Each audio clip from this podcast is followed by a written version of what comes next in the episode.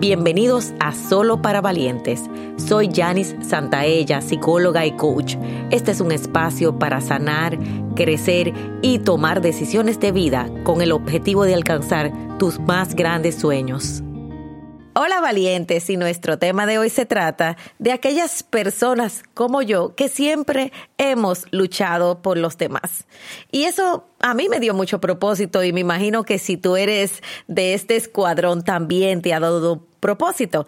¿Y qué tal sería entonces crear un nuevo propósito de vida y empezar a luchar por nosotros mismos?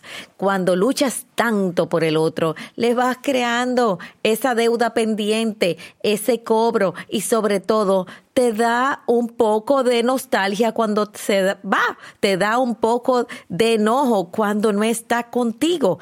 ¿Y por qué? Porque luchar demasiado por el otro es una forma de control, es una forma de que no se vaya, es una forma de no quedarnos solos, es una forma de ese miedo que hay. Y hoy te invito a que luches por ti, a que pases, porque el otro asuma su responsabilidad. Y eso que se te hace difícil, que te da culpa, entonces es tu sanación.